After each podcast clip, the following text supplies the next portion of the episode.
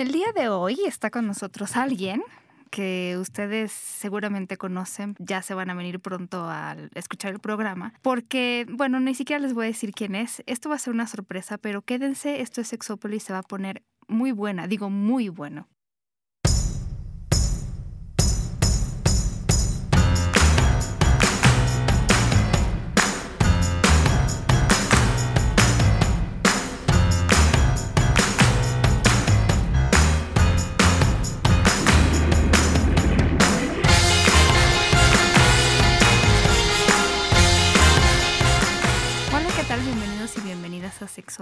En este día que ahora me toca decir a mí, ahora me toca a mí agasajearme a la invitada, tú porque siempre, tú porque siempre.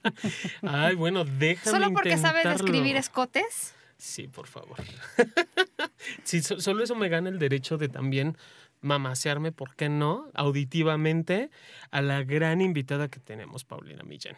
Pero, que conste que yo ya lo dije primero. te odio. Pero a ti no te importa, ¿verdad? No, por favor, ustedes continúen, yo feliz. Patita abajo de la mesa. Eh, por eso te sientas donde te sientas, porque tú alcanzas. Yo, porque mido un metro y estoy del otro lado, no alcanzo. Pero, podríamos intentarlo, Paulina, tú no te preocupes. Yo, mira, yo, yo te digo si me responden patita o no me responden patita. Yo no sé qué ocurre debajo de esta mesa, pero le damos la bienvenida a la Francis Morona. ¡Hola! Que además, si ustedes no saben quién es, eh, hace de todo. dirige, actúa, canta, escribe, es activista. ¿Qué más haces? Cuidas gatos. Fíjate que cocino muy bien. Cuido gatos y acabo de hacer un triatlón, lo cual me convierte oficialmente en una triatlonista muy amateur. Ok. Muy amateur, pero muy orgullosa. No muy orgullosa porque se me costó una chichi la mitad de la otra. ya son metas en la vida que uno se va poniendo, ¿verdad? Sí, no, yo, yo a duras penas levanto la oreja cuando me tengo que despertar, gracias. A ver, así has de tener lo tuyo. Eh, sí, empinamiento de tarra y lanzamiento de colilla es lo mío. No, no, no, pero no me refiero atléticamente, ah, también otras cosas. Ay, bueno, a las pruebas me remito, ¿no? Ahora estás aprendiendo esto del maquillaje de... Sí, estoy aprendiendo maquillaje escénico, un poquito.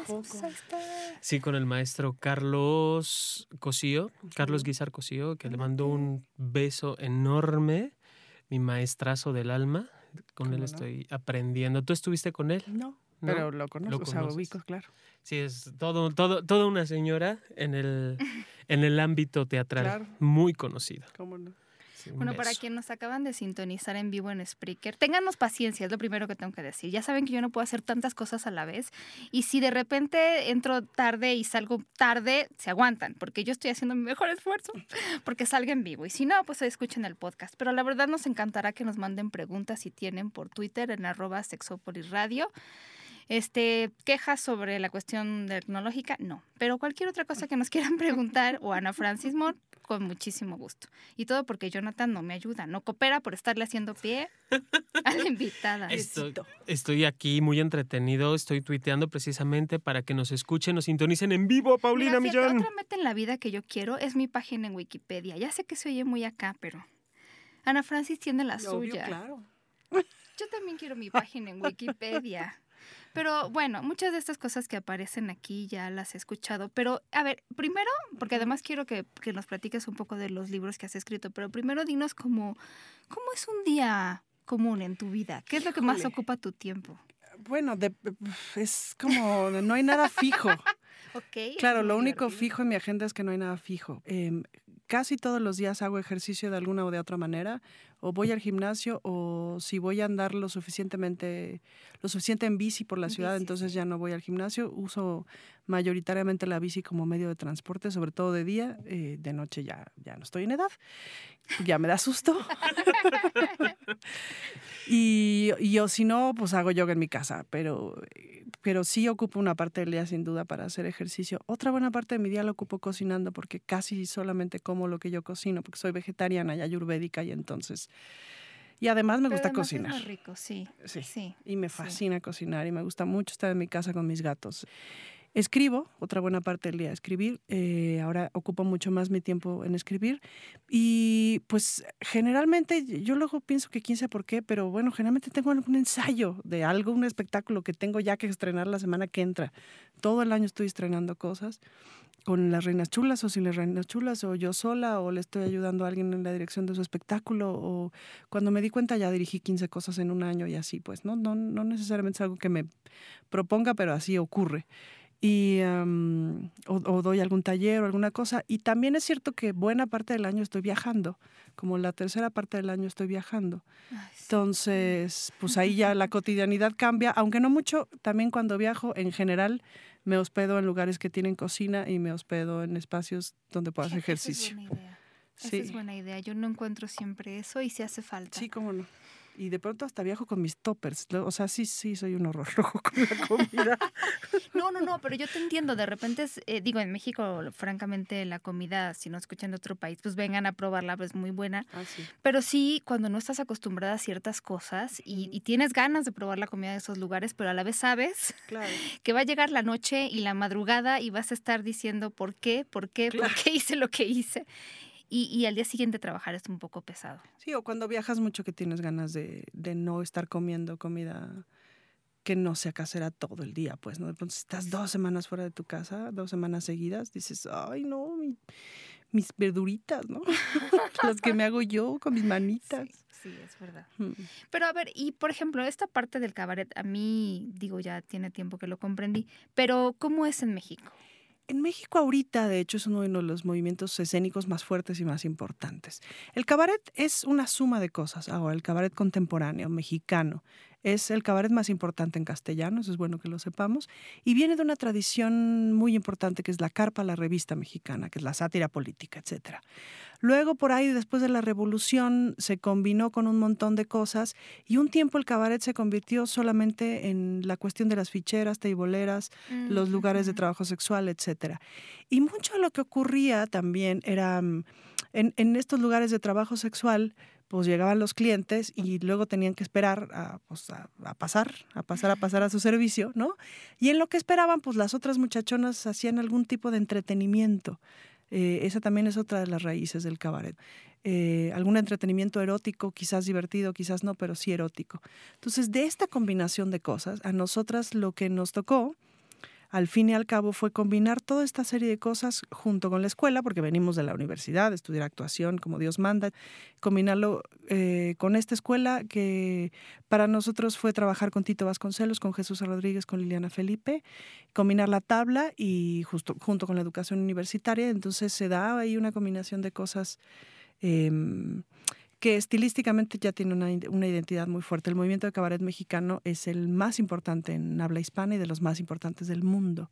Y es de los teatros mejor hechos de México, o sea, del tipo de teatro, de los géneros teatrales mejor hechos, más sofisticados, más antiguos, con más tradición y con mayor escuela en México. Pero aunque hay muchachonas, ahora no entretienen así. No necesariamente, aunque no se deja de lado, pues, ¿no? O sea, es todo aquello que sea transgresor. Lo que pasa es que en de tiempos de Tongolele era muy transgresor que la señora saliera echando el, tambor, el tambor y, ¿no? y moviendo así, moviendo el culazao y todo. Este, y eso era en aquella época, ¿no? Que ahora ya no estamos viendo muchos, pero Exacto. Y eso era súper transgresor, ¿no? Era así de, ¡Ah! Y ahorita la verdad es que hacer eso no transgrede nada. Es, es ¿no? Sí, la neta. O sea, lo ves a las 4 de la tarde en la tele, ¿me explico? No, no es nada transgresor. Ahora lo que transgrede mucho en tanto mujer es pensar. Entonces, cuando haces ah. espectáculos como de, justamente, de que tengan que ver mucho el pensamiento, es súper transgresor, pues, ¿no? Porque lo que esperan de una mujer es que enseñe el culazao, no que piense. Entonces, no, además desde, los títulos, o sea, que ustedes tienen para cualquier obra es eh, ya, ¿no? te dicen muchas cosas. el, último que estrenamos que se llamó Chichis para la banda, es cómo agarras esa frase que es tremendamente misógina, que parte justamente de una machinería y cómo la transportamos. Se fue a partir de una obsesión que tiene Fernanda Tapia con sus chichis, que ya sabemos que Fernanda Tapia tiene una buena obsesión con sus chichis, ¿no? y además, y también tiene unas chichis enormes, ¿no? O sea, sí, sí son todo un evento, chichis, ¿no? de peso, de, de, de, de, textura, de todo. y, y, de presencia y todo, y tiene un montón de cosas pensadas alrededor de sus chichis. Entonces, a partir de ahí hicimos toda una disertación de cómo tendríamos que impulsar el destete nacional, ¿no? Y acabar con la mamonería. Y sobre todo, aprender a mamar. Ok. ¿No? si vas a mamar, mama bien. Mama bien, pues, ¿no? Entonces, ahora, eh, como decíamos al final del espectáculo, es bájenle al mame y aprendan a mamar, me explico. Nosotras de por sí traemos ahí una, una agenda pues muy personal y muy política que tiene que ver con, con, con enseñarle a la gente a exigir, a las mujeres a exigir un buen guaguis, que es importante. Y sí decirle, sobre todo a los hombres heterosexuales, porque si la cagan mucho luego en eso, pues que es importante, la neta. Y que hay que aprender, todo bien, está bien, no sabemos, ok, pero nunca es tarde para aprender. Claro. Entonces, preguntar, en fin, ¿no? Entonces, bueno, eso de pronto es tremendamente transgresor, ¿sabes? Que una mujer de 40 años se para en un escenario a decir, la chupan de la verga. ¿no? Literal. Literal, ¿no?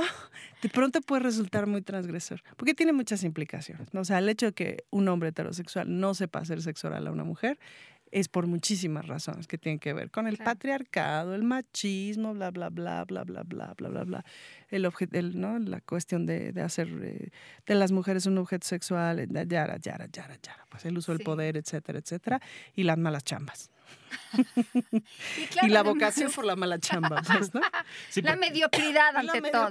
Pero aquí, ¿cómo les enseñamos a usar la lengua? Ha habido sus momentos. Sí, o sea, aquí en Sexópolis sí les enseñamos cómo, dónde, de pues qué manera, hasta qué punto, que no es toda la lengua, que puede ser la puntita, que de verdad es meter, sacar y todo lo que implica la buena habla, el buen habla, por supuesto.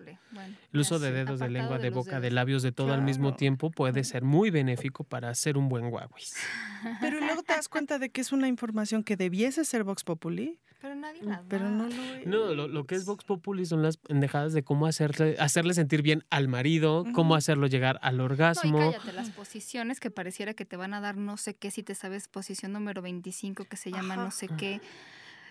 Miren, solo quiero decir como apartado, por si alguna vez me preguntan, eh, no se crean que en sexología no sientan y nos dicen, la clase de hoy va a ser cómo, se, cómo le ponemos a las posiciones. Cada quien le pone como quieran. Si a mí me preguntan sobre la posición, esta del chivito en precipicio, puede que me la imagine como ustedes se la imaginan o no. O sea, no hay nombres científicos en eso. Mucha gente más bien se lo inventa. Muchas son variantes de otras posiciones. No se crean que es como tan así, de te tienes que saber todas porque ¿Quieres entrar al Cirque du Soleil? Bueno, si ese es el caso, sí. Si no, no tiene nada que ver con tu satisfacción sexual, la verdad. Exacto. que podría ser una de las cosas, ¿no? Exacto. En fin, entonces, pues haciendo, ahora sí que hacemos, hacemos uso de todo eso, tomando esas pequeñas Em, ni tan pequeñas o esas cuestiones personales, ¿no? transportándolas a lo político y viceversa. Pero a mí siempre me ha sorprendido cómo es que ustedes deciden sobre un tema en especial, o sea... Fíjate que a mí también, porque muchas veces tiene que ver con la casualidad. No, en general hay una cosa que aprendes con el oficio del cabaret que tiene que ver con, con mirar la realidad, es decir, las personas que hacemos cabaret todo el desgraciado día estamos como con la antena abierta percibiendo de qué habla la gente, qué le preocupa, de lo que está de lo que está sonando en los noticieros, no necesariamente la información como tal, sino, la sensación, lo que implica las sensaciones colectivas y culturales, los sentimientos colectivos y culturales y la, las emociones colectivas y culturales y, los fenómenos a partir de eso. Entonces, bueno, es un oficio que llegas a desarrollar, ¿no? Si bien claro que te basas en la nota, te basas en lo que está ocurriendo, en la anécdota política, pues más bien te basas en eso y a partir de eso lo conectas con la intuición y lo que te dé. La importancia para nosotras de hacer este espectáculo de chichis para la banda, que, que aparentemente era sobre chichis, eh, pues es justamente también hablar de este hartazgo que tenemos de hablar de lo político, este desgaste tan terrible que hay de la concepción de lo político. Entonces, ir a ver un espectáculo sobre política a todos nos da una hueva de terror. A nosotros nos da hueva hacerlo. Porque, porque ¿qué? O sea, en, estos momentos de cómo está el país, etcétera, la sensación un poco es que nos está gobernando el guasón, el pingüino y este, ¿qué otro? el acertijo. Y el acertijo. Entonces, pues no le vas a ir a pedir justicia ni al guasón, ni al, acertijo, ni al, ¿no? Porque no, porque no va a llegar. Entonces, nada más que la, la, la, diferencia es que tampoco va a llegar Batman. Pero, pero esos güeyes que están ahí, ¿no? Son una bola de malhechores que no implican ningún tipo de respuesta. Entonces es como, como hablar al vacío, como pegarle a la pared, como... Sí, tirarle sin, sin tirar la piedra y no saber ni a dónde va a caer. Claro, ¿no? Entonces como que no hay, no hay esta, o sea, estas elecciones pasadas fueron de un desazón y de un, ¿no? Que a nosotras justo nos agarró en toda la tramitación del Festival de Cabaret, lo que te estaba diciendo, ¿no? Que hubo recortes presupuestales bien importantes este año a la cultura, evidentemente al Festival de Cabaret, y las grandes ausentes fueron las delegaciones de la Ciudad de México, que ni siquiera nos, o sea, ni siquiera te daban cita, ¿no? Nosotros somos Premio de Cultura de la Ciudad de México 2014, ¿no? O sea, nos premiaron en diciembre y en enero ya las delegaciones ya estaban en campaña, entonces ya ni, o sea, no trabajaron, hicieron campaña. ¿No? Entonces era así como ridículo todo. Entonces es así de, ¿cómo voy a hablar de esos güeyes para decir qué? Que son una bola de bolsones, pues ya lo sabemos. Es decir, ya lo sabemos, lo vivimos y lo decimos todo mundo. ¿Queremos pararnos un escenario a decir eso? No. Queremos pararnos un escenario a decir otras cosas. Sí, que, sería como ¿para qué te hablo de lo que tú ya sabes? Por mucha sátira, por mucha... Eh, sí, no es chistoso. No, o sea, ya es de, a ver, me vengo a reír de cuando es una realidad y, pasa de ser la burla de verdad o pasa de ser lo gracioso a la burla, ¿no? Hacia el, hacia el mismo público y digo, como, ¿para qué? Entonces, eh, ¿ves? Entonces, como que el momento político indica que justamente no hay que hablar de lo político porque, porque eso que están haciendo no es digno de hablar de él. Claro. No es digno de hablar de. Mejor nosotros nos ocupamos en las cosas que nos pueden hacer mejores personas y reflexionar en nuestra vida. Personas más felices, personas con más placer, porque además no sabemos cuánto tiempo nos va a durar la vida, como eso, como en mejores circunstancias. Y también, bueno, claramente desde que pasó lo de los 43 y todas las cosas que han estado pasando, han estado pasando, nos tiene como en una cercanía importante con, estamos en un estado de guerra, en fin, nos tienen una cercanía importante con el sexo, con el cuerpo, con el placer, con, con la vida. Entonces. Oye, Dios a Zafiro te manda saludos. Dice que le gustó eso de bájenle al mame y aprendan a mamá. Pues sí. sí. Sí, nos están escuchando, les mandamos muchos saludos. La verdad es que eh, sí, yo creo que, que, ¿por qué será que los, fíjate que cuando hacen encuestas en México sobre satisfacción sexual, y eso lo comparto yo que me dedico a la investigación, la gente siempre dice, estoy muy satisfecho o satisfecha o satisfecho, o sea, muy o satisfecha. Y entonces digo, bueno, eh, la encuesta Durex nos ponía en primer lugar y decía, ¿por qué México, a diferencia de otros países, no cogen más, no tienen más orgasmos, pero son como más positivos? Es una cosa muy interesante de nuestro querido México, que a lo mejor te podrías plantear. Pues tiene, hay una cosa cultural importante que tiene que ver con, es un deber ser feliz, es un deber para con Dios y la Virgencita de Guadalupe, que como quiera siempre nos observa. Y aguantarte con lo que te toca. Aguantarte con lo que te toca es lo que te toca, pues, ¿no? En eso, ahí te ganas un lugar en el cielo, pues, ¿no? Entonces eso es importante. Y dos, ahí sí por una cuestión como de, mm, no sé, si de orgullo, etcétera, jamás vas a poder aceptar en voz alta que no estás satisfecho o satisfecha sexualmente, pues, ¿no?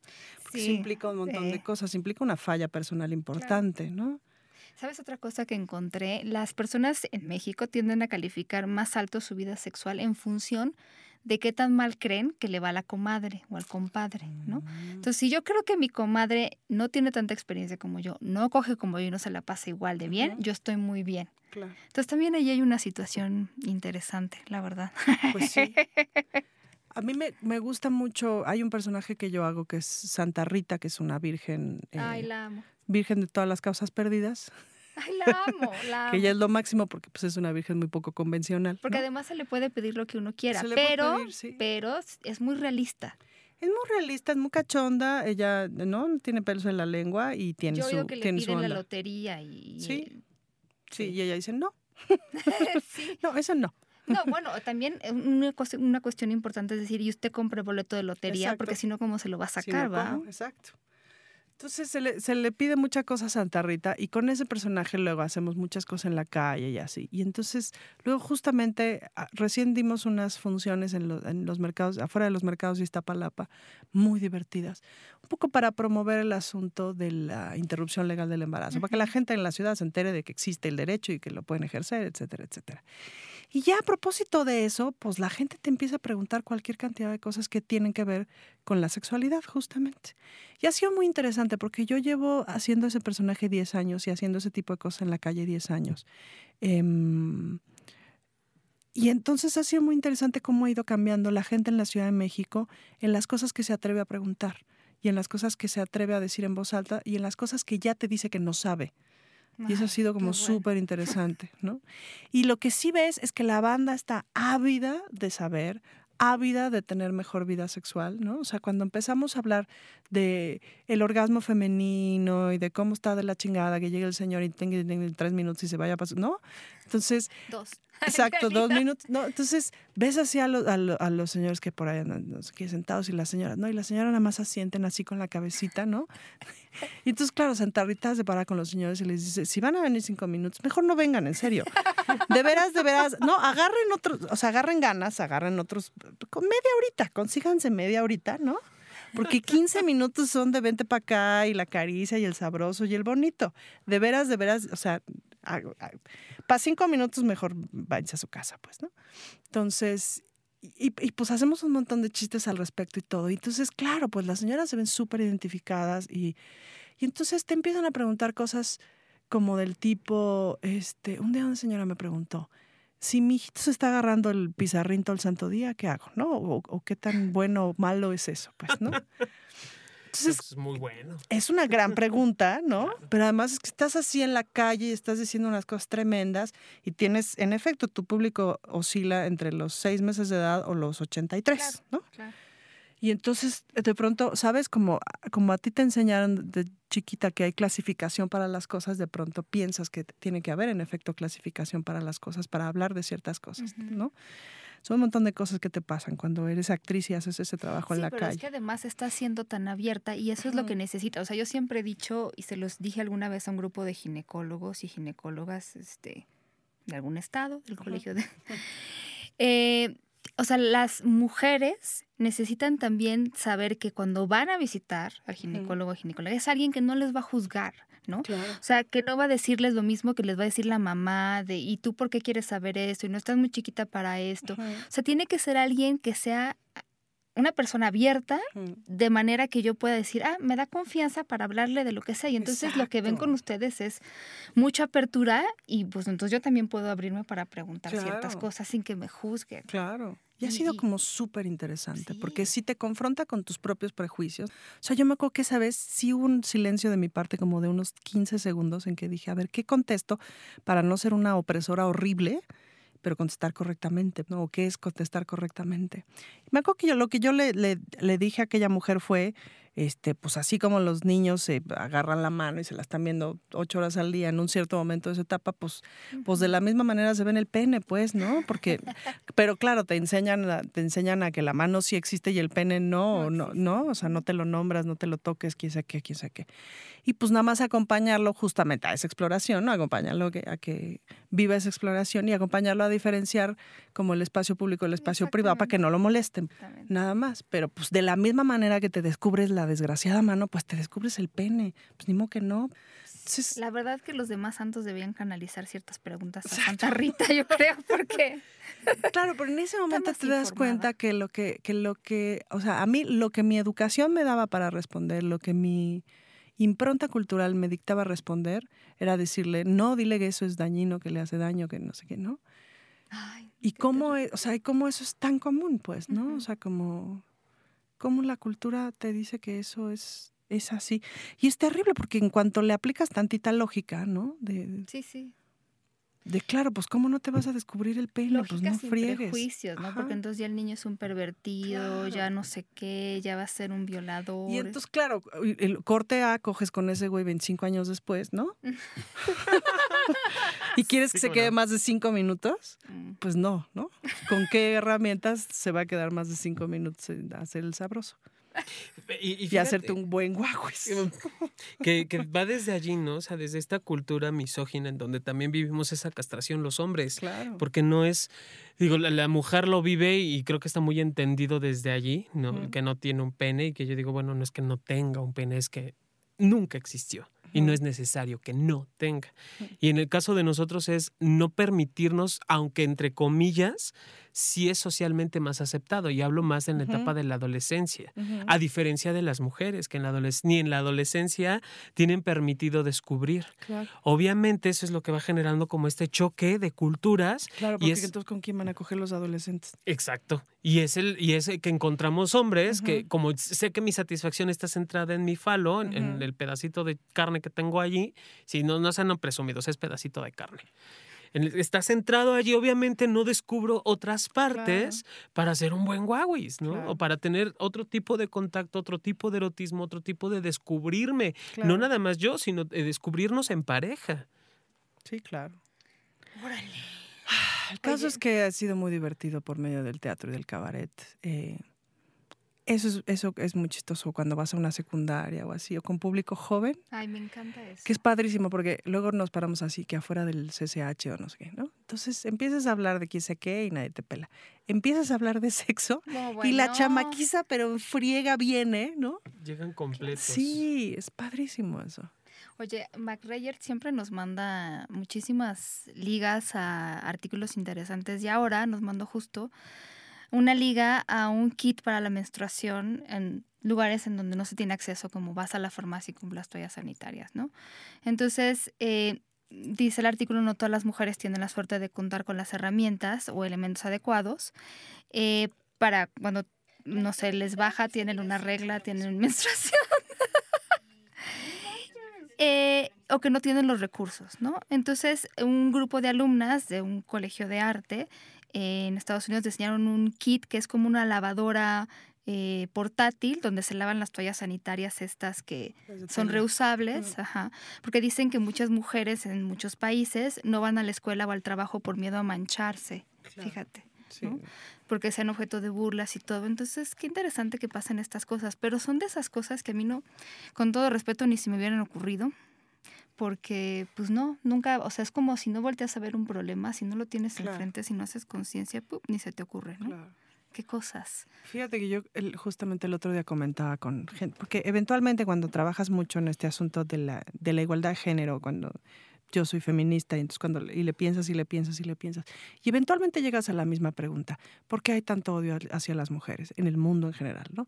Y desde duda, desde antes y desde siempre, y desde que el mundo es mundo, y desde que la historia está escrita, y desde que bla, bla.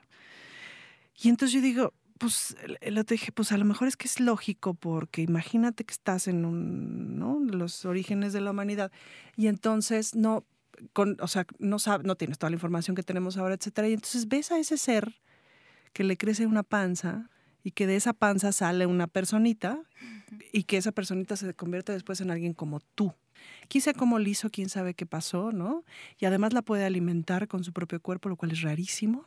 Y además, ese ser, o sea, si yo salgo y caso al mamut y no sé qué, y me corto un brazo y el brazo me sigue sangrando, me muero. ¿No? Si me sangra dos días, me muero. Pero esa persona sangra cinco días al mes y no se muere. ¿No? Entonces tiene un cierto poder ahí con la vida y con la muerte. Tiene un pacto con la vida y con la muerte que es más allá de, ¿no? Eso, yo creo, que es el origen como del miedo. que es el origen del odio. La incomprensión de muchas cosas. Pues sí, y esta sensación como de, como de, pues, a ver, ¿cómo dice este refrán misógino que me, que me gusta tanto por lo simbólico, que dice, no puedes confiar en un animal que sangre cinco días y no se muera. ¿Qué tal? Que es tremendo. Entonces, la menstruación genera un montón de broncas, ¿no? toda esta cultura de ocultarla, de... Yo fíjate que le entro más bien a la, a la copa. Sí, la copa Recién descubrí la copa menstrual y sí, sí cuesta, la neta. Cuesta eh, cuesta de, entrada así como ponértela. No, además cuesta en cuanto, o sea, lo compras y no es como no es tan barato como comprar una toalla sanitaria, pero te ahorra mucho dinero a los, sí. o sea... Sí, en cinco meses ya lo recuperas, digamos. Sí, sí, pero, y, cuesta ponerla, porque luego es así de, ay, pero si le agarras la onda... Por tamaño también quiero decir eso, ah, porque yo cuando hice el AU fue porque es que yo necesitaba la, pues ya dije que mide un metro, pues ¿cuál creen que necesito? La más pequeña. Exactamente. Pero, ya que le agarras la onda, muy interesante, sí está muchas mujeres la usan, sí. Además es ecológica porque no andamos... Oye, yo me acabo de enterar de la existencia de una esponjita que te pones para coger y que no se haga un desmadre. ¿Tú sabes de esa? Eh, pues, pero es difícil conseguirla en México. Entonces, sí, Ah. yo sé. Es interesante, pero difícil de conseguir en México. Ah. Yo me Deberíamos, acabo de enterar de ella y ya hay iba a correr a co- comprarla. ¿sabes? Hay muchas cosas que, que muchas mujeres, por ejemplo, me han preguntado y ¿por qué no se hacen si tantas mujeres las necesitan? Yo ahora estoy justo a punto de em- empezar una investigación y se los digo también por si alguien que nos escucha ha vivido esto de la eyaculación femenina o le pasan cosas que, que creen que son diferentes a otras mujeres durante el orgasmo, durante la respuesta sexual, con pareja, sin pareja, nos encantaría entrevistarte porque eh, son de esas cosas que se han dedicado mucho a ver, o sea, el orgasmo y el placer femenino mucho desde la visión médica, no biológica, por dónde viene esto, por dónde sale el otro, a dónde llega el otro, y nunca desde la experiencia de las mujeres. Y cuando haces eso, porque ha habido estudios muy parecidos, descubres muchísimas cosas. Entonces, pues ya saben que si tienen algo que contarnos en sexopolisradio.gmail.com, pues nos encantará que nos manden sus datos. Oye, pero yo quiero que me platiques de tus libros. es que cuando salió el nombre, el manual de la buena lesbiana, la buena ahora y el lesbiana. 2. Sí, ya está el 2. Pero, por, pero, pero, ¿por qué lo escribiste? Mira, el manual de la buena lesbiana en realidad es una recopilación de columnas que antes escribía yo para la revista MX y ahora escribo para el portal de Fernanda Tapia TV. Em, que en realidad siempre fue un pretexto, pues, un pretexto para hablar un poco de lo que se me diera la gana, pero mi punto de partida es el siguiente. Es decir, yo no nada más, porque cuando ofrecí la columna la primera vez en la revista me dijeron, no, pues que de sexualidad ya tenemos. Yo les dije que iba a hacer una columna que se llama El Manual de la Buena Lesbiana. ¿De qué? Pues quién sabe. Pero, o sea, así se llama. Y me dijeron, es que de sexualidad ya tenemos. Y entonces yo dije, no, pues es que justo no necesariamente quiero hablar de sexualidad. O sí, Se lo O sea, asocian inmediatamente con... inmediatamente. Entonces fue muy sorprendente porque fue así, o sea, fue, es como cuando te dicen, no, pero los proyectos de VIH van allá. ¿No? Que sí es así de, porque ya eres LGBTI y entonces vámonos al VIH, ¿no? Entonces fue, es- fue así como de, dije, a ver, espérenme, no, porque justo yo no nomás soy lesbiana cuando cojo Claro. o cuando, ¿no? En general soy lesbiana pues para todo. Cuando voy al súper, cuando ejercicio, hago ejercicio, cuando me Cuando enfermo de gripa, cuando me entrevistas. no, no se me quita, pues, ¿no? Entonces, justamente dije, ah, claro, por ahí es la onda, ¿no? Esa es la perspectiva que hay que dar. Entonces, pues escribir de lo que sea, pero justamente desde la perspectiva, porque las cosas sí son distintas cuando eres lesbiana, porque todavía son distintas. Eh, las cosas son distintas para todas las personas y todas las percepciones son importantes, pues, ¿no? Y todas las percepciones son un universo distinto. Pero mientras nos damos cuenta de eso en la humanidad, porque no nos hemos dado cuenta de eso, ni lo valoramos, ni lo apreciamos como tal, eh, es importante justamente estas visiones desde, desde lo que significa ser lesbiana culturalmente hablando, pues, ¿no? Entonces, la, la columna empezó siendo al principio una cosa bastante más personal, eh, siempre ligada con lo político y con los avances de lo político y con los avances de lo legal, de lo cultural, etcétera, mucho más personal. Y después se, se fue convirtiendo en algo bastante también más político, más... em, em, más de cuestiones que tenían que ver con equidad de género, más de cuestiones culturales, etcétera, por- porque lo mismo me pa- me pasó a mí, es decir, escribo la columna desde el 2009, sí, desde el 2009, entonces, pues ya, ¿cuántos son? Son seis años en los que me han pasado muchas cosas en la vida, pues, ¿no? Este, me casé, me divorcié, me explico, o sea, so- o sea, se aprobó sociedad de convivencia, se aprobó matrimonio igualitario, se aprobó, ¿no? Etcétera, etcétera. Y pasé de la monogamia al poliamor, en fin, un montón de cosas, pues más gatos. tengo más gatos, eh, etcétera, etcétera. Entonces ha, ha ido cambiando en ese sentido, pues, ¿no? Y, y- y de pronto es una, eh, de pronto es un espacio como muy de coyuntura, es decir, hablo de algo específicamente lo político, pero siempre me interesa como el asunto del sentido del humor, porque es lo mío, ¿no? Es a lo que me dedico. Y el asunto siempre de estar forzando esta perspectiva, es decir, de estar obligando a las personas heterosexuales sobre todo a siempre mirar desde esta perspectiva, ¿no? Sí, eso es- Siempre. Es, es tan importante. Porque, porque a mí me obligan a salir del closet todos los días y en todo momento, Claro. pues, ¿no? Entonces es un poco obligada a la gente heterosexual a salir del closet todo el tiempo, ¿no? O sea, como A cuestionarse ciertas cosas. a cuestionarse ciertas cosas, o sea, porque este cuando guion de dices... tienes que tener novia o novio y casarte y luego Ajá. los hijos y luego no sé qué. Y es un guion que te cuestionas solo si sales de esa norma. Exacto. Entonces es siempre como estar insistiendo en eso, insistiendo en eso. Entonces, pues a partir de la, de la primera columna con la revista MX, este, hicimos la primera publicación del Manual de la Buena Lesbiana 1 y después lanzamos ediciones chulas también en colaboración con MX, junto con las reinas chulas, mis adoradas socias, y decidimos lanzar nuestra propia editorial y lanzamos el Manual de la Buena Lesbiana 2.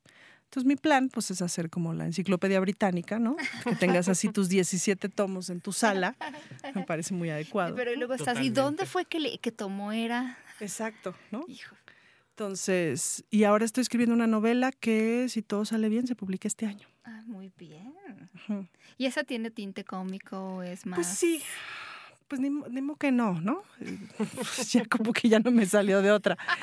Pero pues es otro asunto, es totalmente otra... Sí, es totalmente otra manera, pues, ¿no? De entrada una novela, pues es una misma historia que te dura de a 200 páginas, pues, ¿no? Es otra cosa. Eh, para mí tiene que ver con una otra narrativa que me interesa, es decir, cuando yo leo, lo que leo, sobre todo lo que más leo, pues es de teatro, de, que es a lo que me dedico, etcétera, y de pronto no necesariamente veo personajes interesantes para hacerlos en tanto mujer. Em, hay un test de Bechdel, eh, así se llama el test de Bechdel, que hicieron unas feministas en los 80, unas feministas suecas, que a mí me gusta mucho que ellas dicen, tú reconoces una película no sexista cuando hay un personaje protagónico que es mujer. Esa es característica uno. Característica dos, este personaje protagónico femenino tiene una conversación con un otro personaje protagónico, con otro personaje femenino, toda una escena. Y tercera característica, esa conversación versa sobre algo que no tiene que ver con ningún hombre, ni hijo, ni marido, ni padre, ni nada. Si le piensan, no van a encontrar 10 películas en su vida que tengan estas características. Y si le piensas al revés, de hombres, pues cualquiera de marcianos o Godzilla o lo que sea, te la cumple, ¿no? Entonces está cabrón. Sí. Entonces, cuando eres actriz, dices, puta, güey, Ofelia está de hueva, yo quiero ser Hamlet, ¿me explicó? Claro. Porque es mucho más complejo, tiene la bronca del, ¿no? El reino, el papá, la mamá, y el asesinato, y la venganza, y el mar, y el barco, y Rosencrantz y Guildenstern y Horacio, y me están poniendo un cuatro, y tengo que matar a estos, y llegaron los actores, y no sé qué, y Ofelia. Gracias. También, ¿no? También es un conflicto, la ama y todo el pedo. Y Ofelia tiene un conflicto que es Hamlet. Punto. Fin. Entonces, ¿a qué personaje quieres hacer? ¿Ofelia? o sea, de entrada, Ofelia tiene tres escenas, ¿me explico? Sí, claro. Y Hamlet tiene hasta el título de la obra. O sea, es así de güey. O sea, no es difícil, no es difícil como... Y, y no se trata de decir que Shakespeare es misógino. La cultura es misógina. Entonces, pues hay que hacer otra cultura, pues, ¿no? Entonces, ¿sobre qué escribo? Pues sobre los personajes que me gustaría que existieran. Claro. Porque los que existen están de hueva, pues, ¿no? Y es que mucho, mucho del teatro es así, o sea, pensándolo muy seriamente, está cabrón. ¿Qué personaje femenino ves que no está en el pedote porque sus hijos, quién sabe qué, o porque su marido se le fue, o porque su marido le llegó, o porque su papá, quién sabe qué? Pues o sea, ¿qué personaje femenino está hablando de la existencia de la soledad, del amor, de la guerra, de la paz, de la filosofía, de la civilización, de la política, de... Mm, creo que está... Ay. Juana. Juana de Arco. Juana de pero Arco. de loquita no me la bajaron. Sí, la loca. La loca. La ¿No? Juana la loca. Bueno, y estaba Juana la loca, claro, ¿no? En fin, Sí, no, no. Y le fue mal, hijito. Y mira que, lo, No, que no. o sea... Sí, no, la- bueno, estos dos personajes y pues sí. perdieron literal la cabeza. Exacto, digo, por lo menos Hamlet se agarró a espadazos y se murió ahí, me explicó, a la otra se murió en la torre de loca. Entonces, en fin, pues...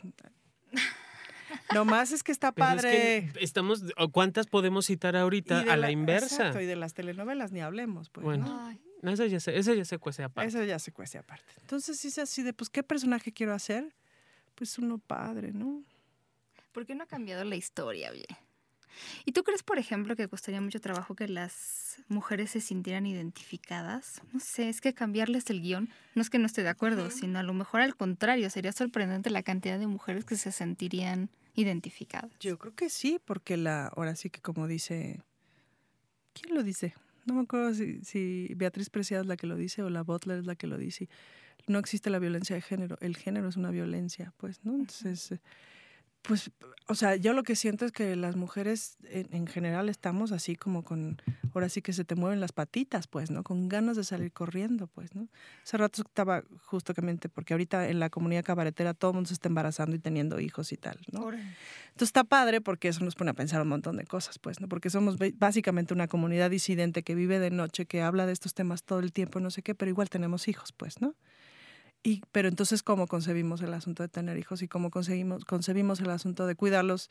Este, o sea, cómo de pronto empiezan a cambiar las fiestas y las reuniones y entonces ahí están los chamacos y aunque no sean tus hijos, pues participas en el cuidado y participas en la crianza, etcétera, etcétera, pues, ¿no?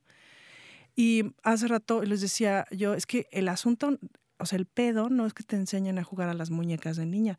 El problema es que creo que nos deberían de enseñar a todo mundo a jugar a las muñecas, porque sí es importante aprender a cuidar a alguien porque luego por eso está el mundo como está, porque nos estamos matando, pues, ¿no? Y está padre preservar la vida y está padre aprender eso. Y la comidita, que es ahí, que sé qué, ¿no? También estaría padre que todo el mundo aprendiéramos a jugar a los cochecitos y a correr y etcétera, porque eso te enseña a irte, te enseña a viajar, te enseña a moverte, te enseña a querer mirar el mundo. Pero si nada más los niños se quieren ir y las mujeres quieren cuidar, pues a ver, y cómo les va a funcionar la heterosexualidad. Yo como quiera soy lesbiana, pero ¿cómo se van a entender los heterosexuales si a unos los educan para irse y a las otras para quedarse? ¿no? Sí, yo, yo estaba impactada. Una tienda muy famosa en Estados Unidos que tiene, bueno, he llegado a ir y soy feliz porque tiene un poco de todo, nada más por bobear. Mm. Y entonces eh, hicieron alguien les dijo y me pareció muy sensato que ahora no van a tener un pasillo para niños y juguetes para niños y juguetes para niñas, sino es pasillo de juguetes. Bueno, la cantidad de personas que se quejaron así de, no lo crees. O sea, parece que les estás picando de verdad. No, pues es que les mueve la estructura. Y hay mucho miedo, pues hay mucho miedo de fondo, no quieres que tu hijo, o sea, yo me acuerdo que cuando salí del closet, es decir, la cara que tenía mi mamá era no quiero que mi hija sea infeliz, no quiero que mi hija sea, este, pues me la maltraten, me la desprecien, ¿no? Y acabe, eso, acabe como, como película de Libertad Lamar, que me explicó, llorando fuera de la ventana con sus hijos comiendo pavo allá adentro y ya llorando en la nieve, que en México nunca nieva, pero, ¿no? Entonces, esa, esa creo que es como la fantasía catastrófica, pues, ¿no? O sea, como que inicialmente u originariamente lo que nuestras familias quieren es que seamos felices, pues, ¿no? Que, y entonces como su manera de, pues, ¿no? Porque es que si mi hijo aprende cosas que no, pues todo se va a hacer joto. Ergo, va a ser infeliz. Corte A, tú ves las imágenes de la marcha gay y no ves a nadie tan infeliz. Pero bueno, esa es otra cosa, ¿no? Em, en y a las mujeres teniendo hijos. Y a las mujeres teniendo... Es rarísimo, sí es rarísimo. O sea, o como esta concepción de... ¿Cómo decían? No me acuerdo dónde leí esta cosa como de a la primera generación le toca sembrar y dedicarse al campo. A la siguiente generación le toca trabajar en una oficina. A la siguiente generación le toca convertirse en abogados, médicos, no sé qué. Y a la siguiente para todo eso para que la siguiente generación pueda ser filósofo o artista. Mm. Em, esto lo que quiere decir es que tienen que pasar cuatro generaciones para que a la quinta la gente haga lo que se le da la gana de su vida, pues, ¿no? porque no te dedicas ni a la filosofía ni al arte, a menos que te, quieras dedicar a eso. O sea, que tú digas por dinero, no. Entonces, nada más es que es interesante como, o sea, un poco lo mismo pasa con las carreras, pues, ¿no? Em, todavía la generación de mis padres, la generación de mis hermanas mayores, etcétera, em, todavía los hombres de esa generación, sobre todo los hombres, tuvieron profesiones que no necesariamente querían, pues, ¿no? Pero que como hombres incluso necesitaban tener. Claro. Y eso, o sea, imagina, que es rarísimo, es decir, como de solo imaginar que vas a vivir la tercera parte de tu vida pensando que trabajas ocho horas al día, aunque sabemos a qué hora es más, pero pensando que es eso, que vas a vivir la tercera parte de tu vida dedicándote a algo que no te gusta, es una elección rarísima, ¿no? Rarísima. Como para qué, pues, ¿no? Entonces, eso por un lado. Y, la otra tercera parte de tu vida con una sexualidad que no es la tuya, con una identidad sexual que no es la tuya, es todavía más raro, ¿no? Porque siempre, siempre vivimos para los demás, eso es un asunto. Y estos modelos de los que no nos podemos salir, ahorita que estabas diciendo algo de los juguetes para niñas, sí. Ah, no, y de, y de los personajes aburridos.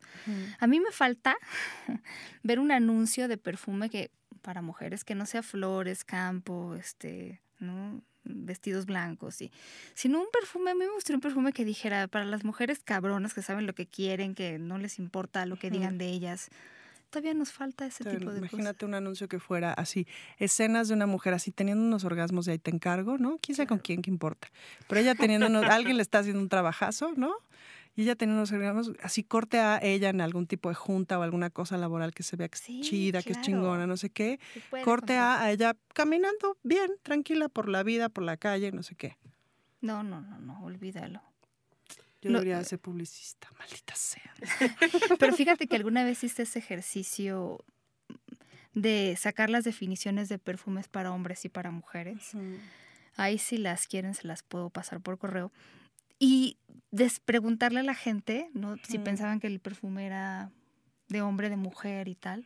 Y sí, de verdad es que las definiciones, como al final lo que venden los perfumes son cuestiones más de idealizar, o sea, no te están vendiendo la fragancia porque es difícil que te no a través de un anuncio te pasen el olor, entonces es más como... vendiendo identidades, ¿no? Ajá, sí, sí, sí, como una cuestión, no sé cómo le llaman en el marketing, pero bueno, y entonces sí, todo lo que es femenino es así hermoso, delicado, este, bello, frágil, y los hombres son poderosos, con personalidad, tienen el mundo en sus manos.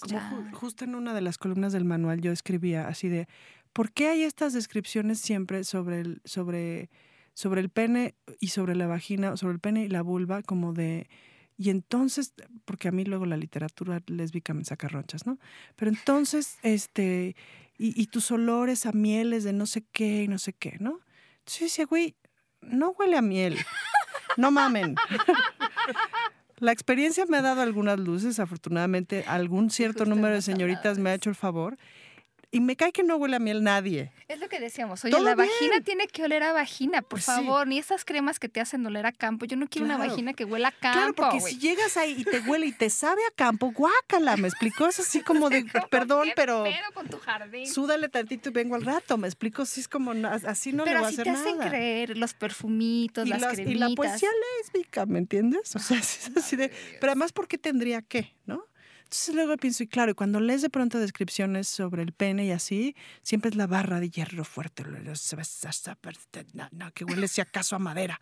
Tampoco huele a madera. Algo me acuerdo y no huele a madera. que es rarísimo, ¿no? Sí, muy raro. Imagínate que llegues, le des su chupadón y, te huela a madera, guácala, te pues sepa a madera. O a fierro. Guafierro, exacto. Guácala. Si no haya oxidado. No, no, exacto. Te, vas corriendo de ahí y dices, ¿esta cosa qué? Pues no. Nos falta mucho por aprender de la sexualidad y conciliarnos con las cosas que son. Pues sí. Y, y que, por ejemplo, esta de Chichis para la banda se, se acabó. Se acabó. Solo, vamos a dar dos funciones extras el 5 y el 6 de septiembre. 5 y 6 de septiembre. Ajá, son las últimas y la neta, la neta les voy a decir por qué vamos a dar esas dos funciones. Porque estamos terminando, el, el Festival de Cabaret termina el 29 de agosto. Entonces 5 y 6 de septiembre es el siguiente fin de semana. Todos los artistas de cabaret este, de México están agotados por el Festival de Cabaret. Entonces nadie quiso dar funciones ese fin de semana, ah. más que las reinas chulas que son las dueñas del changarro, ¿no? Entonces, pues vamos a dar esas últimas dos funciones, porque además estamos preparando nuestro siguiente espectáculo que se llama Star Guarras, que estrena el 2 de octubre. Entonces, sí necesitamos tomarnos nuestro tiempo de preparación, pues, ¿no? Por supuesto. Y, a ver, y la gente que no nos escucha de México, ¿qué sería la definición de guarras? De guarras. Claro, pues es que tiene que ver como con mucho uso del slang, ¿no? Sí como con mucho uso del slang y del poco no elegantes podría ser. Puede serlo, sí, no elegantes, no, que ese es otra, volviendo al asunto de la transgresión, es decir, al fin y al cabo somos damitas muy mal habladas eh, y que hacemos de hecho de eso un instrumento de trabajo y que sobre todo le tratamos de entrar al albur sin hacerlo falocentrista, lo cual es un arte. No, y Porque muy es un pez. No, no, no, no, sí Sí, está claro, muy o difícil. sea, de hecho, la- la- la- las definiciones más cercanas al albur tienen que ver con el arte de cogerte al otro, Exacto. de penetrarlo con la palabra. Claro. Sas. Al fin y al cabo, el albur es darle la vuelta a lo que estás pensando y torearte por ahí, ¿no? Entonces, ¿cómo hacemos eso utilizando otros símbolos? Si no es otra vez la recalcada del machismo, que Sí, no necesariamente es interesante. Claro. Ya no es interesante, pues, ¿no? Entonces, ¿cómo, cómo echarle esa vuelta? Pero sin perder la guarrez, que es tan divertida y tan agradable, pues, ¿no? Sí, este que doble es una sentido. parte, el doble sentido y una parte muy, em, pues muy eh, característica de la cultura mexicana, que es muy divertida. Pero además está bien padre como, yo, yo, por ejemplo voy a hacer Ham Solo, que está padre. ¿No? O sea, siempre quise cuando era niña. A mí me llevaron a ver, claro, la trilogía, bueno, la primera parte de la trilogía, al Palacio Chino, ¿Qué que era un cine que tú ni debes de saber que existió. Estaba por las calles de Bucareli. Cuando era muy niñita, pues a los qué, cinco años por ahí, cuando estrenó. Y me acuerdo perfectamente de la experiencia porque sí fueron como películas bien importantes, ¿no? En términos de...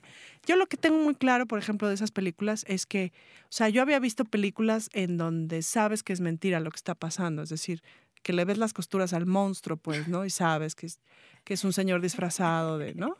Pero estas de Star Wars fue la, fue la primera vez que pensamos que eso así era.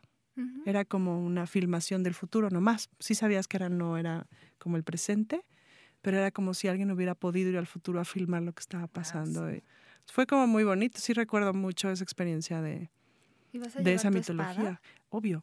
¿Qué tal? Ujú. O sea, un condón fosforescente. Un condón fosforescente. No, bueno, a mí no me toca espada láser porque no soy Jedi, pero algo haré. porque Ay, sí la Queríamos quiero. tener la Sí, sí, primicia, Porque sí la Claro. quiero. Por favor. Sí, va a estar muy divertida.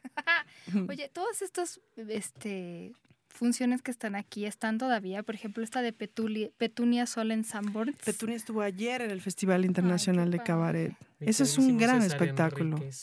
Fíjate que César Enríquez es súper sorprendente. Tenía mucho tiempo sin verlo. Y es un showman. Este güey sí hay que seguirlo y hay que tomárselo muy en serio porque es realmente bueno. Sí, muchísimo Hace, talento. hace un algunos talentote. años él estuvo aquí, no sé si recuerdes, con Jessica Ugalde, Claro. cuando estaban presentando a Méndiga, a Méndiga Santa, Amén Santa, a Méndiga Refrescada, la Santa Madre Iglesia, algo así era el título de su obra, ya hace put, Pues como seis, siete años. ¿Cómo, cómo vas a ver?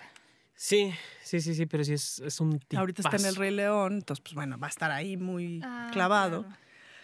Pero sí va a ser como ciertas funciones de pronto en el vicio el lunes y así, pues para no, pues No para no perder perder su ímpetu cabaretero, porque Claro. ese, ese güey es un súper cabaretero. Porque en elvicio.com.mx hay mucha información. Exacto. ahí Es está Teatro Bar El Vicio, está en Coyoacán. La verdad es que no es dif- es súper fácil llegar de Súper cualquier fácil lugar. llegar. Si vives en Estrangia o en, o en otros, otras eh, ciudades de la República Mexicana, es a la vuelta de la casa de Frida Kahlo, a la cual a huevo tienen que ir porque, Claro. porque es palomita en, en- en Turismo 1 de la Ciudad de México, ¿no? Sí, O sea, a la vuelta está el Teatro Bar El Vicio en la calle de Madrid, número 13, y es el lugar más importante del cabaret de México. Oye, Entonces, te digo algo, sí. No sabes la cantidad de personas que me ha dicho, bueno, yo quería educar a mi mamá y no sé qué, entonces, claro, obviamente la llevé al vicio. O yo quería que mi tía, o yo quería que mi abuelita, y entonces, bueno, pues lo primero que hice fue llevarla a una obra de teatro de las Reinas Chulas. Entonces, es como, sí, o sea, si ustedes entienden cuando están en el escenario, que están educando, que ahí está la abuela, que ahí... Lo que sí nos queda claro, y sobre todo ya 17 años después, porque llevamos 17 años juntas, sí nos queda claro que nos tocó estar en un momento y en un lugar en el que lo que decimos no lo dice nadie. O pues, sea, ¿no? sí, es un poco, uh, cuando me dicen eso, yo digo, bueno, ya, la- les voy a echar a las reinas chulas. Si se escandaliza con eso, ya lo que le diga yo, Claro. güey, ya. Ya o sea, ya. No Ya es no tan- hay tos. es tan pinche. Sí. ¿verdad? Sí. Ya después de su mamá, pues sí resulta tía. Claro, porque además es que lo que te pasa es que si tú llegas a los 40 años y, y eres una mujer autónoma, que no dependes ni emocional ni económicamente de nadie, es el equivalente a ser Superman. Sí. Es un superpoder, no manches. O sea, piensen en las mujeres de su vida, de su historia. ¿Cuál lo logró? No, que- O sea, si lograste no tener hijos, si lograste ser autónoma, Sí, no ya. manches, eres más poderosa que, el- que la mujer maravilla. O sea, está cabrón. Y entonces, claro, nos juntamos cuatro a decir barbaridad y media y luego con la loca de Fernanda Tapia, que es otra, ¿no? Es mala influencia, yo se lo dije, es mala influencia, por eso me cae bien. Entonces, pues sí, de pronto estás diciendo cosas que nada, pues dices las cosas que te pasan y que piensas después de 20 años de estarte dedicando a lo mismo, de estar como en esta línea y después, ¿no? Y ves que no tuviste hijos y no pasó nada. No te casaste con un cabrón y no pasó nada. Este, no fuiste virgencita que riega las flores y no pasó nada. Cada día eres más golfa y no pasa nada. Etcétera, etcétera. Y al contrario, cada vez de pronto eres más feliz o más, ¿no? Etcétera. Metas en la vida, te estoy diciendo desde el inicio, sí. metas en la vida. Entonces, y- pero claro, pero entonces, o sea, porque todavía a los 30 dices, hijo, o sea, pues yo creo que es por acá, pero la neta sí tengo todavía muchas dudas, mucha inseguridad, no me iría a condenar, me va, Diosito me va a castigar, algo terrible me va a pasar, voy a acabar en el arroyo, este, ¿no? Drogada, qué, qué sé yo, ¿no? Y no. Entonces, pues ya a los 40 de años te das cuenta de que no, de que eso no pasa, de que eso es una gran mentira. Y, y solo como un paréntesis, si lo pueden hacer desde los 20, sus 40 se los van a agradecer muchísimo. claro, pues, ¿no? Sí, porque luego dices, ya a partir de hoy, dices, ¿por qué me ¿Por qué tardé me tanto? me tardé tanto? Chinga. No, porque a los 20 pues sí la dudas, ¿no? O sea, sí, o sea, igual y lo haces, pero no, pero no vas, pero sí la dudas. Si dices, puta, ¿y qué pasa? ¿Qué me va a pasar si no tengo hijos? ¿Qué me va a pasar si no tengo una pareja? ¿Con quién voy a No envejecer? importa que no sé tenga qué. orgasmo. No importa que no tenga orgasmos, ¿qué pasa? Y la soledad y todas esas mamadas, ¿no? Y luego ya, pues pasas, o sea, pasas esa frontera y te das cuenta que no pasa nada. Y sí, te conviertes como en una persona bastante más poderosa, ¿no? Y tú tienes tres hijos que son gatos, entonces pues... Mis gatos. Hay que darles de comer. Y ya subió el, el- el impuesto de la comida. me subió la whisca. Oigan, pues sí, el Teatro para el Vicio, pueden entrar a elvicio.com.mx, ya pondremos ahí. Yo de repente sí retuiteo cuando me Mm. meto al Twitter en mis ratos y digo, ay, esto sí lo voy a retuitear, pero no siempre estoy. Entonces, no confíen en mí, entren a la página eh, y no se van a arrepentir. Es un súper lugar. Vengan al vicio porque sí, es un gran lugar. Vengan a cualquier espectáculo de las Reinas Chulas que vean que ahí está, vengan. Se la van a pasar bomba. Hay una cosa bien importante que luego nadie sabe porque somos muy malas para comunicar lo que queremos a veces, que es que las personas que estudien en universidades públicas solamente pagan en los espectáculos de las Reinas Chulas 50 pesos. Les estoy hablando de espectáculos que cuestan 400 pesos. No, pues, Entonces, como quiera el ahorro sí es considerable. bien. Qué bueno que Entonces, lo dijiste. solamente son estudiantes de universidades públicas. De universidades privadas tienen su además. 30% como cualquier escuela. Pero de universidades públicas solamente pagan 50 pesos. Porque sí queremos que vengan. Vayan. Oye, y este, y bueno, no sé si, si esto sirve de referencia, pero si escuchan o han escuchado el hueso, Marisol está ahí, entonces pues, Ahí está. es súper graciosa, es muy linda, muy todas son muy no bellas. sé si es muy linda, pero sí es muy graciosa. Ay, es muy, Oye. es muy linda y es muy bella. Ah, sí. Todas. No, es una una mujer muy talentosa, muy inteligente y con un ángel y un carisma, la desgraciada. Sí, la. Impactante. Y si quieren saber más sobre el estudio en el que grabamos, se llama Estudio Cuarto del Fondo, entren a la página estudiocuartofondo.com. Ahí encontrarán mucha información. Ya ahora sí está renovada la página, creo que ya 100%, ya quedó, ya no hay más cambios. Está muy bien así. y a mí me pueden seguir en arroba sexopolisradio. Pongo cosas de repente interesantes. La verdad, la mayoría más bien son de chacoteo, pero bueno, pues si les hago ameno el día, pues está bien, ¿no? Claro. ¿Y a ti? En arroba sexólogo-yaco, ahí estoy también para contestar Pone dudas. ¿Yaco con Y o Yaco con J con, J? con. J-A-C-K-O. Oye, ¿y si pones desnudas? No, no, no. ¿Por qué no te animas? Integrales, ¿no? No, ya puse una, una un semidesnudo.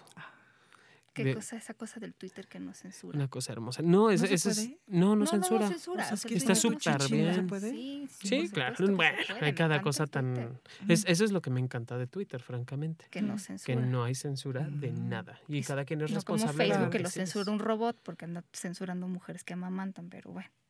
Es censura de robot. Bueno. ¿Ustedes tienen, sabes, el Twitter o...? Sí, como no, arroba el vicio teatro, arroba las reinas chulas y una servilleta es arroba Ana Francis Mor. Y en el Facebook estamos como las reinas chulas, el teatro para el vicio. Están todos. De hecho, en Google está ahí Moore. perfecto ubicado. si sí, la verdad es que tú pones en cualquier buscador las reinas chulas y ahí te Sí, encargo. El señor, el señor que dice que está a cargo de esta ciudad, que ya no quiere que usemos el GPS, lo que voy a hacer es imprimen su mapa de cómo Mm. llegar al vicio, lo pegan en el parabrisas y eso no es ilegal. Si usan el celular es ilegal, pero pegan el O sea, mapa en el parabrisas no pones, es tu, ilegal. si pones tu celular en el, en el- GPS en el, GPS en el celular, ¿es ilegal? Ya es ilegal a partir del final de Enero. año. ¿Se ¿Cómo le entienden lo que les estoy que diciendo? solamente vivimos con el Es que yo creo que él piensa que vive... eh, No, es que él se mueve en helicóptero. ah, o sea, ya. es que ahí es donde tú te equivocas, Paulina, porque si tú te movieras en helicóptero, No, no entenderías, GPS, ¿verdad? Sí, entenderías, claro. sí, lo que es la vida. Y como vivimos en una ciudad bien, bien chiquita, Sí. ¿no? Pues al final, ¿cuál es el problema? Sí. Bueno, mi recomendación es usen la bici. Ah, Y si la usan, ahí nos vemos. Ana. exacto. Chicos y chicas, pórtense mal, cuídense bien. Les repartimos muchos besos. Muchas gracias, Ana Francis, Encantada. por estar. Nos llevamos un orgasmo por venir. placentero, Muchas gracias. etcétera, etcétera. Eh, y Jonathan, nos escuchamos la próxima semana. La semana que entra nos Muchos besos. Gracias a la gente que nos sintonizó. ¡Mua! Mua. Adiós.